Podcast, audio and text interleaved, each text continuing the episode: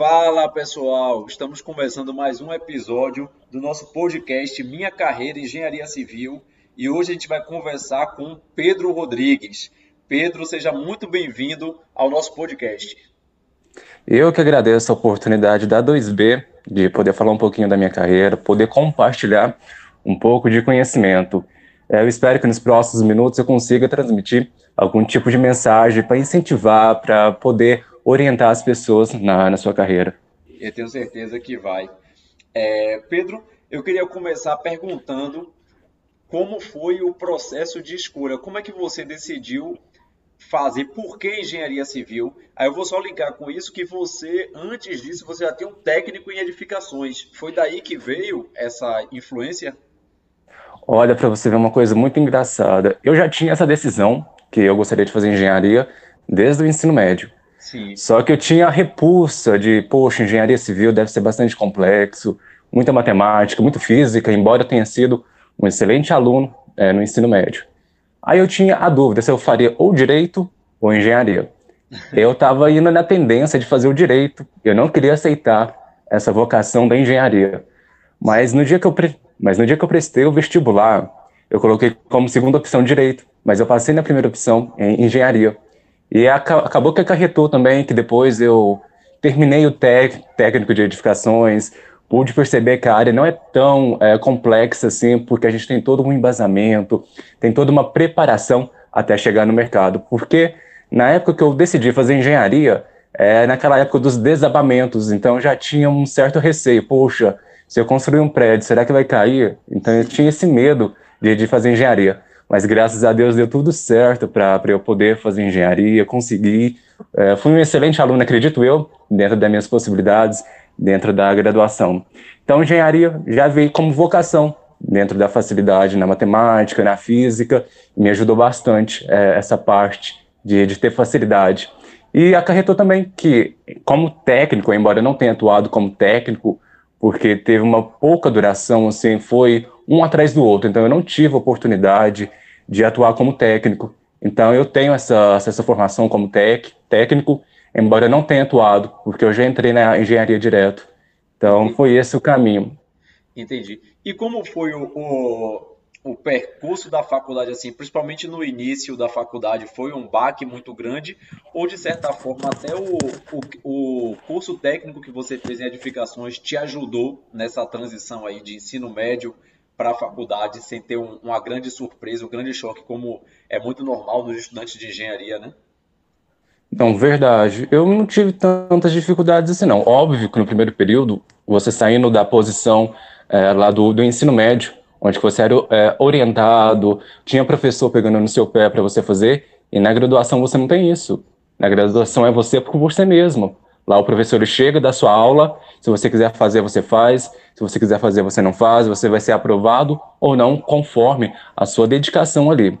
É, no primeiro período, acredito que esse processo de modificação, esse processo de amadurecimento, conhecimento do ensino superior, provavelmente me causou algum certo de estranhamento naquela época.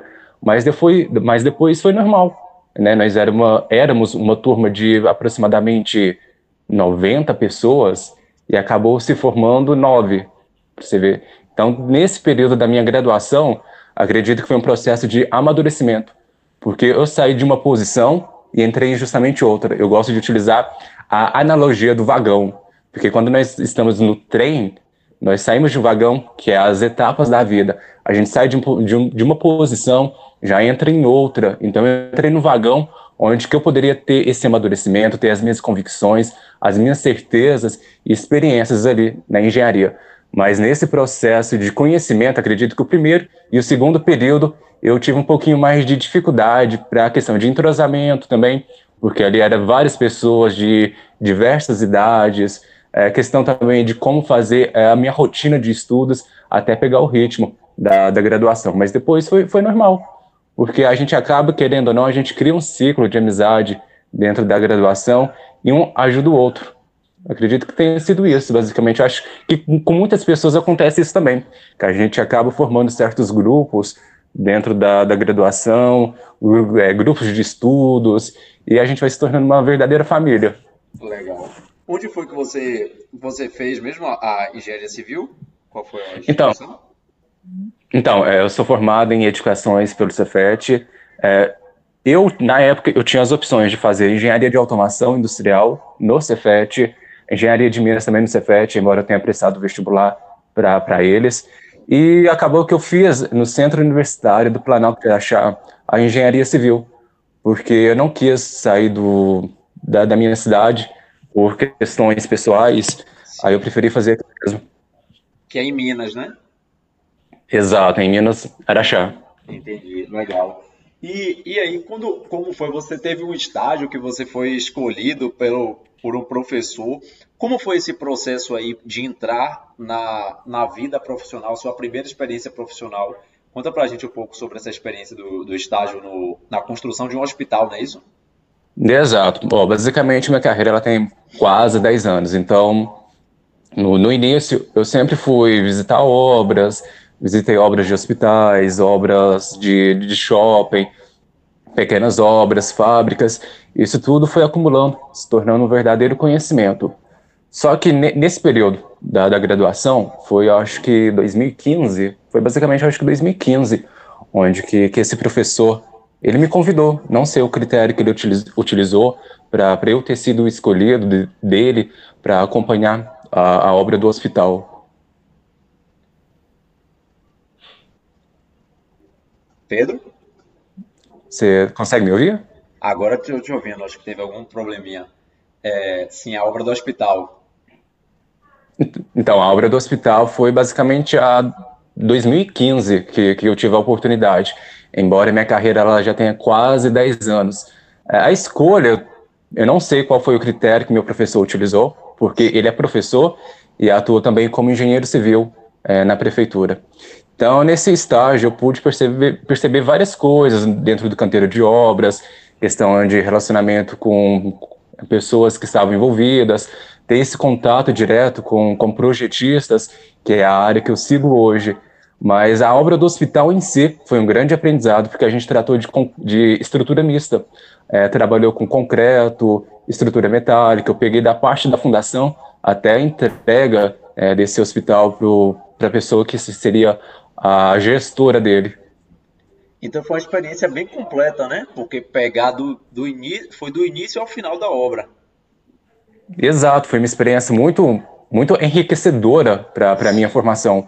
Lá nós vimos as, os tipos de fundação que foi utilizado blocos é, de fundações, depois nós começamos a parte de estrutura metálica que precisou de muita rigorosidade dentro do projeto, porque a estrutura metálica, diferente da estrutura de concreto, ela não aceita tantas tolerâncias. Ali era questão de milímetros, você não poderia errar. Então a gente também fez essa parte, fez questões de é, concretagem, recebimento de materiais, é, também a questão de como lidar com a segurança dentro do canteiro de obras, que, que é muito importante, já que os funcionários, os colaboradores estão na nossa responsabilidade ali, a sua integridade. É, cobertura também, então foi uma baita experiência ali que eu pude perceber. Embora querendo salientar que meu estágio não era remunerado. Eu aceitei mesmo pela experiência que eu teria dentro da, da prática, que poderia depois me agregar como profissional. Pô, esse ponto aí é muito interessante, eu não sabia disso, porque para uma pessoa ficar é, três anos no estágio não remunerado, de fato você via muito valor no que você estava fazendo e no que você estava aprendendo ali, né?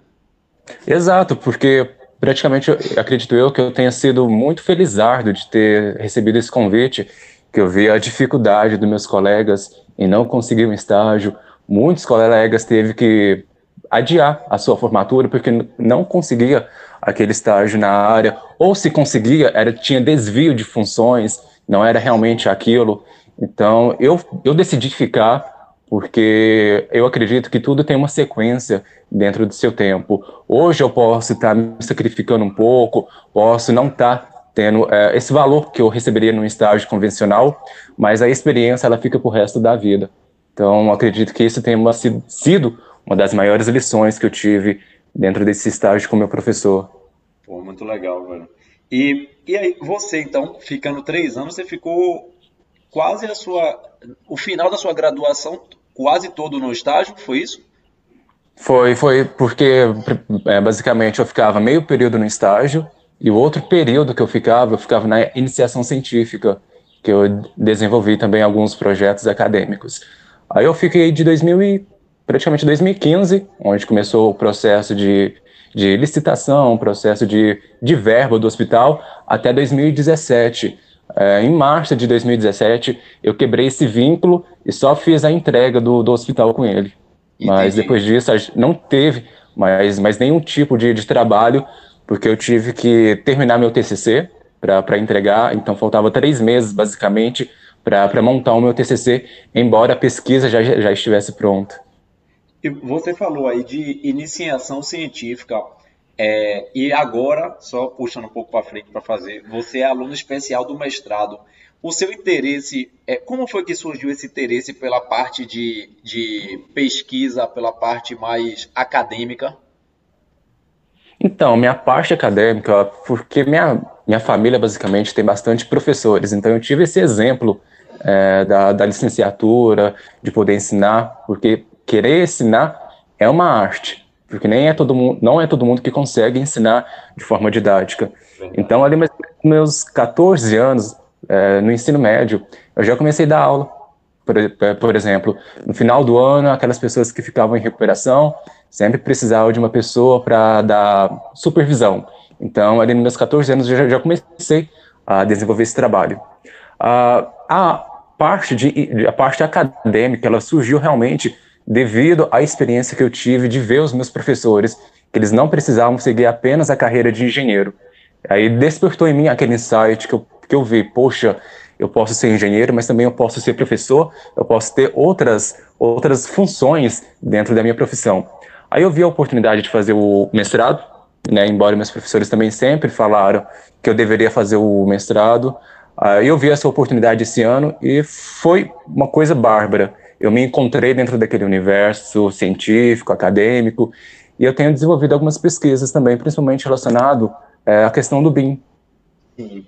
Muito, muito interessante isso. Eu, tô, eu é, consigo perceber, assim, na sua trajetória, vários vínculos. É, por exemplo, quando a gente teve uma conversa prévia para marcar essa gravação do podcast, você sempre falou que é, depois daí, quando você começa a sua carreira profissional, eu queria que você falasse um pouco disso, você já vai para um viés de não ser CLT, não trabalhar para os outros, mas começar a empreender. E esse seu empreendimento ele vem desde, como você falou, dos 14 anos, quando no final do ano as pessoas ficavam e perdiam alguma matéria, você estava ali já empreendendo, é, dando reforço, ensinando para essas pessoas, né? É... Não, exato.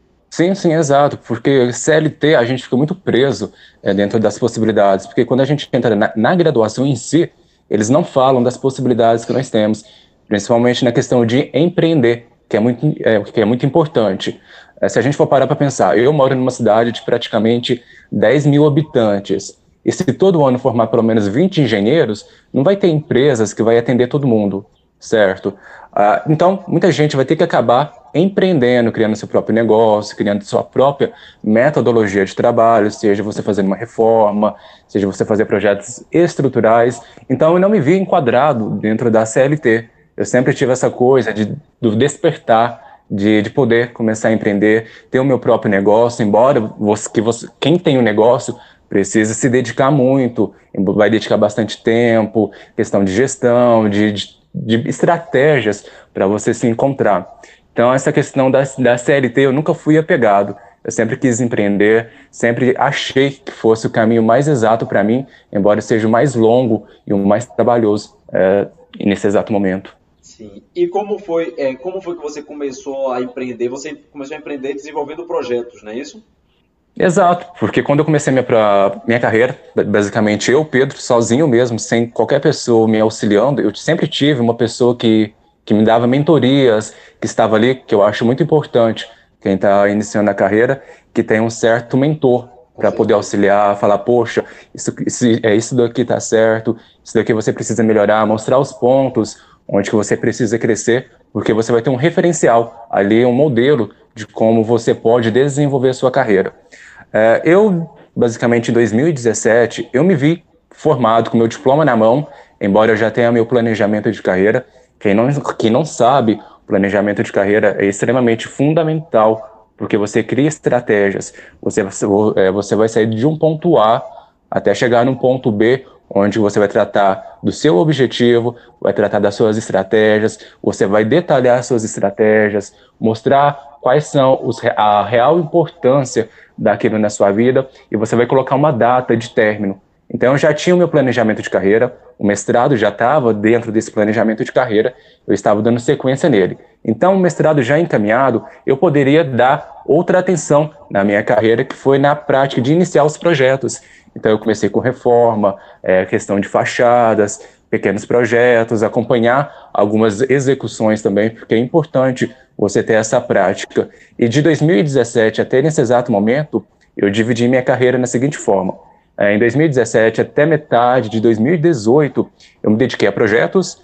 É, de 2018 até 2019, é, eu lidei com questão de aula também, porque eu lecionei algum, algumas disciplinas na, na faculdade, da, ensinava Revit a alguns profissionais, então eu tive essa experiência, sempre dentro desse meio, de poder me conhecer, porque eu não queria me tornar aquele profissional que falasse que fazia somente aquilo por questão do dinheiro. Eu sempre fui eu sempre fui no caminho inverso, eu sempre gostei de, de ter desafios e de solucionar problemas. E a partir desse exato momento que eu comecei a desenvolver projetos, eu também despertei a habilidade que eu já tinha desde a época de graduação é, em fazer projetos, projetos complementares, principalmente que o meu foco principal são projetos complementares, principalmente projeto estrutural, embora eu já tenha desenvolvido projetos arquitetônicos em parceria com, com arquitetos. Então foi, foi, foi aos poucos que, que eu comecei a desenvolver minha carreira, porque você vai fazendo o seu portfólio com pequenos serviços, você vai poder depois demonstrar que você tem capacidade, as pessoas vão se, vão se sentir seguras que você tem capacidade, principalmente quem mora no interior. Quando você faz pequenos projetos, a cidade em si acaba se, é, te conhecendo. E, e é importante que você também tenha isso registrado para você depois fazer um compilado dessas informações, é, fazer o seu próprio portfólio físico ou digital. Então, foi, foi, foi essa caminhada que eu tive. Pequenos, pequenos serviços que eu tive que foi me direcionando no caminho que eu estou hoje. Muito interessante. E um outro ponto que eu acho curioso, assim, como as diversas possibilidades foram surgindo na sua carreira, ou você foi desenhando, é que chega um momento também que você está dando uma quantidade absurda de aulas, muitas horas de aula por dia, e aí você fala, pô, eu quero escalar isso aqui. É melhor, eu consigo transformar isso no online e atingir um público maior, é, com um trabalho talvez até menor em termos de ficar repetindo as mesmas aulas. Como é que surge essa ideia ou essa oportunidade de você desenvolver curso online? Pois é, nessa, nessa, nessa ideia que nós temos é de escalar o nosso negócio. Eu já estava dando aula, basicamente nove horas, tinha dias eu dava a mesma aula durante o dia. Então, quando você chegava no, no final do dia, você estava com a cabeça totalmente é, explodindo de informações e as informações repetidas. E eu não gosto dessa coisa do piloto automático. Eu gosto sempre dessa coisa dinâmica, de você sempre estar ali à frente, de poder estimular as pessoas a conhecerem, saber o porquê.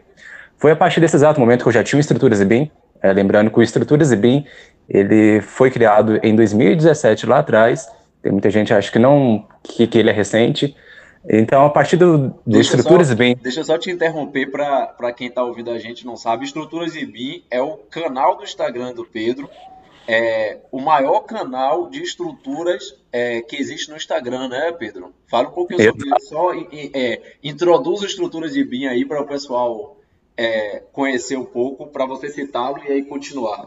Desculpe. É, exa é, exato, principalmente nesse nosso bate-papo, são muitas informações é, dessas, desses últimos 10 anos e a gente vai percorrendo aos poucos e sempre vai se deparando com, com novas informações. O Estruturas BIM ele foi criado, eu já tinha esse desejo de começar algo no digital, que em 2017 eu pude concretar isso. Aí em 2017 eu criei o Estruturas BIM, que basicamente nesses três anos de muita dedicação, todo dia nós fazemos uma postagem sobre conteúdo técnico voltado à engenharia e arquitetura, ligado e relacionado a estruturas. E lá no Estruturas Lean eu vi que o pessoal tinha muita dúvida em conceitos básicos, tinha dúvida em relação ao BIM também, embora ele tenha sido implementado, vem, se, vem sido falado bastante é, nesses últimos tempos. E eu vi, poxa, eu estou dando aula, mas eu poderia trazer as aulas físicas para o digital. Então foi aí que a partir de 2019 eu comecei a fazer essa escala. Eu diminuí o ritmo das aulas e comecei a intensificar essa parte do, do, do digital. E foi aí que eu também acarretei o meu primeiro produto, o meu primeiro curso, que foi a jornada do projetista, que, que trata daquela pessoa que sai da área acadêmica e quer seguir a área de projetos, mas não sabe, tem conhecimento técnico, mas não sabe como desenvolver a sua carreira. Lá nós falamos sobre cartão de visita, como você redigir uma boa proposta comercial, é, questões de contrato, é, quais são os tipos de projeto, o que, que deve compor um projeto. Então, é um treinamento bem completo e tem vagas limitadas, que são de 100 vagas é, a cada seis meses. Então, eu me dedico a esses profissionais.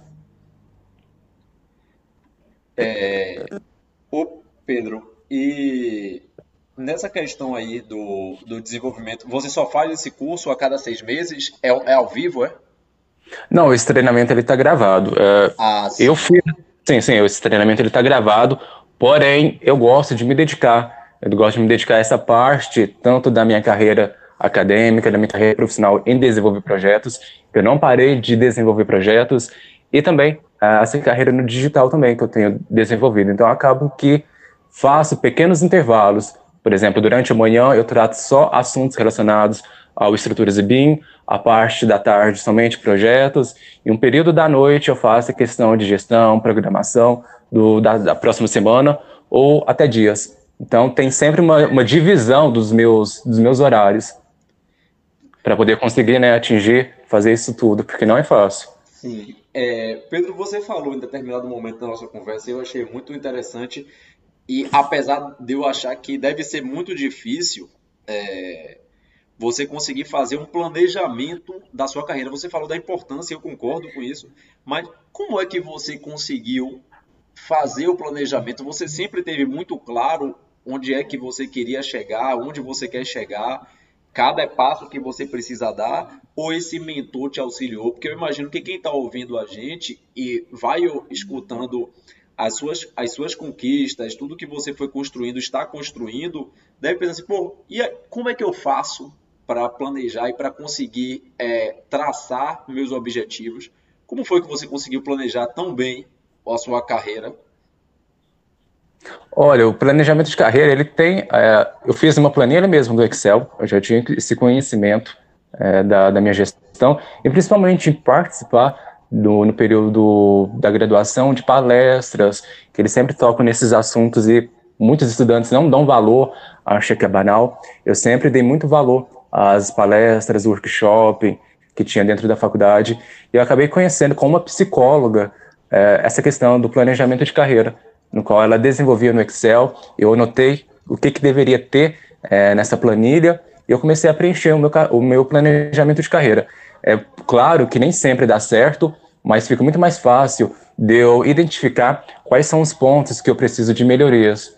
Então, foi a partir do meu planejamento de carreira que eu pude perceber é, determinado objetivo eu não consegui cumprir mas eu consigo mensurar quais são as causas que eu não consegui é, conseguir aquele objetivo naquele determinado período.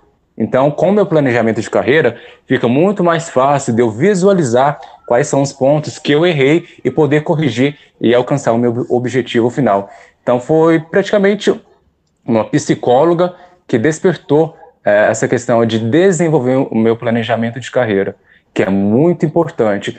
Porque se é igual aquela passagem do filme Alice no País das Maravilhas, onde que ela tem aquele diálogo com o gato, que ela tá, tá perdida, e ela pergunta ao gato qual é o melhor caminho que ela, que ela deve seguir para sair daquele local. E aí o gato simplesmente responde que depende do objetivo dela. E Alice diz que qualquer caminho serve. É, basicamente. Então, se você não tem um norte, se você não tem um direcionamento, fica muito difícil, porque às vezes você tem que voltar, você tem que iniciar novamente, e quando você tem esse planejamento, tem as suas estratégias, fica muito mais fácil e o tempo também é menor, porque tempo, querendo ou não, é muito valioso. Com certeza. Excelente comparação. É como diz aquela, aquele ditado, né? É, para barco sem rumo não existe vento favorável. Então você precisa pelo menos ter um norte a seguir. Exato, exato. Pedro, queria te agradecer é, enormemente pelo, por, por, ter topado estar chegando aqui ao final do nosso podcast, mas antes de, das considerações finais, é, o que eu sempre peço para os nossos convidados é o seguinte: qual o recado que você deixa, a dica é, que você dá para quem está nos ouvindo, que está aí começando a sua carreira, para quem está pensando em modificar a sua carreira na área de engenharia civil a partir das suas experiências? Olha, o que, que, eu posso passar transmitindo um pouco de conhecimento que eu tenho é que as pessoas elas têm que ser usadas, têm que tentar sempre ser positivas, que vão conseguir, embora aquela pessoa que está saindo da graduação, tá, tá iniciando um novo ciclo, ela tem as suas inseguranças, mas inseguranças elas não podem é, te barrar, não podem te, te forçar a você não iniciar aquela sua jornada, aquele seu objetivo. Então, sempre tenha em mente, procure uma pessoa que possa te orientar, para você iniciar os seus projetos e não tenha medo. Faça aquilo que seu coração manda, pois você, se você fez a graduação, se você se formou, você tem um conhecimento técnico. Esse conhecimento técnico não pode ficar parado. A gente tem que transmitir esse conhecimento para o mundo e resolver, transformar essas soluções em proporcionar bons momentos a toda a população que nós temos nesse enorme Brasil. Nós podemos transformar o Brasil, nós podemos modificar a nossa cultura dentro da construção civil. Então, minha dica principal, não tenha medo dessa insegurança, porque insegurança vai acontecer em qualquer setor da vida, mas você tem que enfrentar para você conseguir vencer essa barreira. Eu agradeço imensamente a 2B, passou muito rápido esse nosso bate-papo. Se pudesse, eu ficava aqui horas falando, ajudando o pessoal é, nesse desenvolvimento da carreira. Espero que tenha sido claro, porque são muitas informações é, nesses últimos 10 anos. 10 anos é resumidos, muito resumido, muito compacto, é, nesse, nesse pouco tempo que nós tivemos de bate-papo. É, eu agradeço, agradeço imensamente mesmo a 2B e espero que em breve a gente retorne para falar de outros assuntos mais pertinentes e mais ah, com profundidade maior. Com certeza retornaremos sim. E para quem não segue ainda, pessoal, então segue lá o Instagram Estruturas IBIM, maior Instagram de estrutura que existe. Mais de tem o que 100 mil pessoas? Hoje, atualmente, né, ontem nós batemos a marca de 127 mil seguidores no Instagram. A gente está iniciando também os trabalhos no YouTube, é, sempre postando conteúdo também no site estruturasebim.com. Excelente. Então todo mundo já pode acessar os canais e parabéns aí pela conquista de 127 mil seguidores. Pessoal, é, esse foi mais um episódio do nosso Minha Carreira em Engenharia Civil. Na próxima semana a gente se encontra novamente. Um abraço.